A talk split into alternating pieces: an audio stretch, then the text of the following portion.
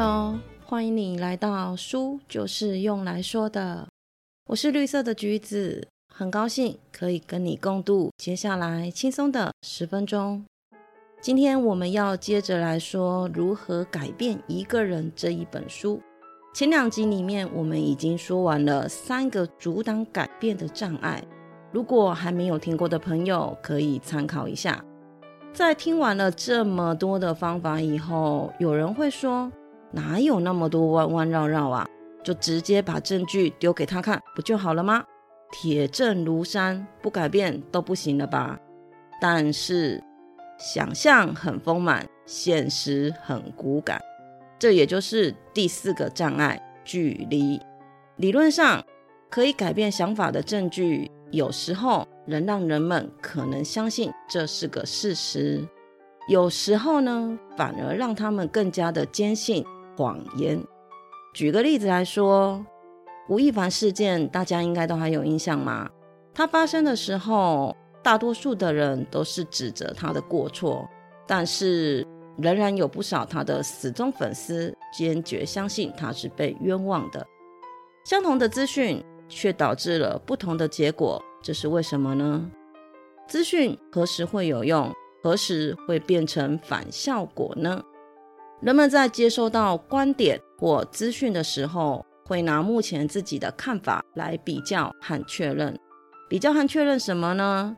比较这个新说法有多符合他们既有的信念。假若把每个人原有的信念分成接受区和拒绝区在接受到新的资讯以后，如果这个资讯接近接受区，那资讯就会发挥效用，人们会朝着改变的方向而去。假若这个资讯的落点是靠近拒绝区，那人们会朝着反方向前进，即使这个资讯没有任何说服的企图，依旧还是反效果。那要怎么做才能够消除偏见、减少距离呢？在双方的距离离得很远的时候，可以把大要求拆成小要求，循序渐进，请他从帮小忙开始。我在九十九趴的人输在不会表达的时候有提到的得寸进尺效应，跟这个就是异曲同工之妙。专柜人员说服原本不想要买衣服的你走进更衣室去试穿新一季的衣服，但随着一件一件衣服试穿以后，最后你改变了，从原本不想买的态度变成了全部带回家。研究显示，帮了小忙后会改变人们如何看待自己。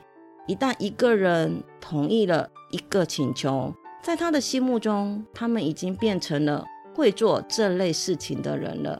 起初，因为试穿的这个请求落在他们接受区的边缘，所以客户勉强同意了。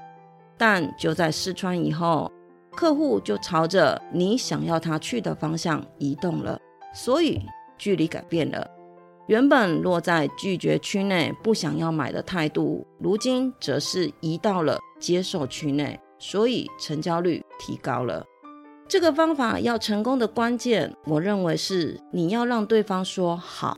所以刚开始提出的小忙要符合实际，要让对方容易达成。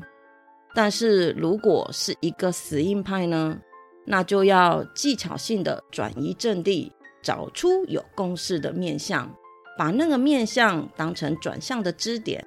在传统上，我们会采用将心比心的方式。但是，假若你就是没有那样的感受经验呢？因为不曾经历过，所以效果也不会明显。好比一个永远都是第一名的学生，他无法想象出什么叫做功课很难，所以也就无法理解功课差同学他心底的感受。所以要换个做法，鼓励他从自身的经验找出类似的情境。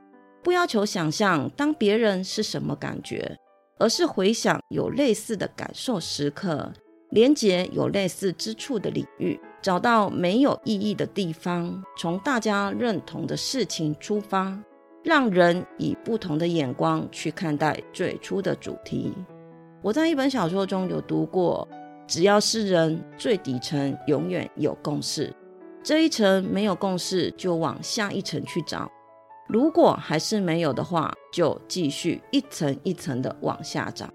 所以在说服的过程里面，一定要保持耐性，从爱、宁静、关怀、被排斥的感受等等，慢慢的找出双方的共识。不要因为急躁就强行别人将心比心，这样子是没有效果的。以上面那个第一名的学生的例子来说，你希望他可以去帮助成绩不好的同学恶补，就可以从青少年的他应该是对青春和未来充满彷徨的这个点出发，让他知道成绩不好的同学对未来的彷徨是跟他相同的，这样应该更可以达到你想要的目标。人们在接受到观点。或资讯的时候，除了会拿自己的看法来比较和确认弱点以外，还会有另外一个转换的问题。这也就是书中提到的最后一个障碍——证据不足。我们看别人做某件事情，或者是别人向我们推荐的时候，我们会试着判读，试着转换这个推荐对自己来说是什么意思。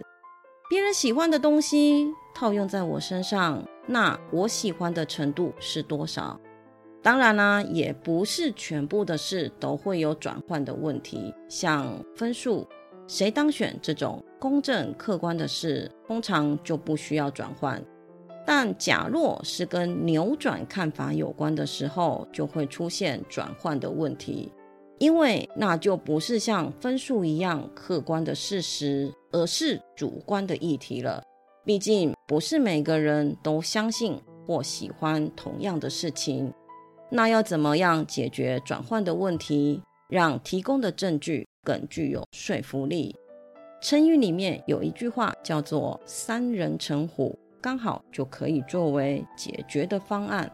光是一个人说，有可能是这个人的个人原因，但是第二个人说，第五个人说到第十个人说呢，越多的人异口同声，证据就越多，证明这不是单一说话者的主观主张，而是每个人都是这么认为的。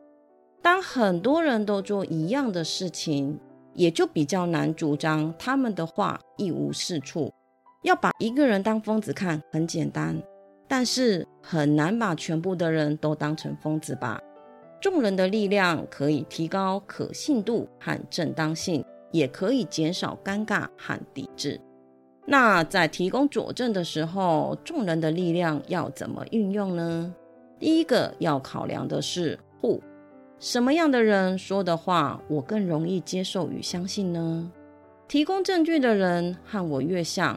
他们的经验、偏好、看法就越适合当成当下判断的来源。我们会相信、认同朋友的话，因为会变成好朋友，基本上有着某一个特质是相似的。除了与我们相似的人外，我们想要成为的那一种人，也是很容易就可以让我们认同的。对于自己身材不满意的人。一个拥有曼妙身材的人，他分享的方法，他吃的食物，我们很容易追随，因为你想跟他一样。除了相似度外，还有社会连接。当两个人说相同的话的时候，这两个人之间的连接类型也会带来影响。假若彼此来自不相关的团体，影响力就会提高两倍以上。多少人做了同样的事，并非唯一的影响因子。重点是在多一个人这么做的时候，是否提供了额外的资讯。举个例子来说，这两个人若其中一个是家族成员，另一个是同事的话，那你相信的几率会变高。但是这两个人都是同事，就会被认定来自相同的团体。那讯号是重复的，因此资讯也变成了多余了。对你而言，即使两个人说一样的话，但影响力还是像一个人说的一样。所以，最好的资讯来源提供者是与你想要打动的目标有着相似之处，但彼此之间的差异又要够多。这本书说到这里，其实也快说完了。关于众人的力量，最后面还有两个小秘诀。时间的关系。我们就留到下一期了。谢谢你今天的收听，你的追踪是我成长的养分。动动手指，让我可以慢慢的长大。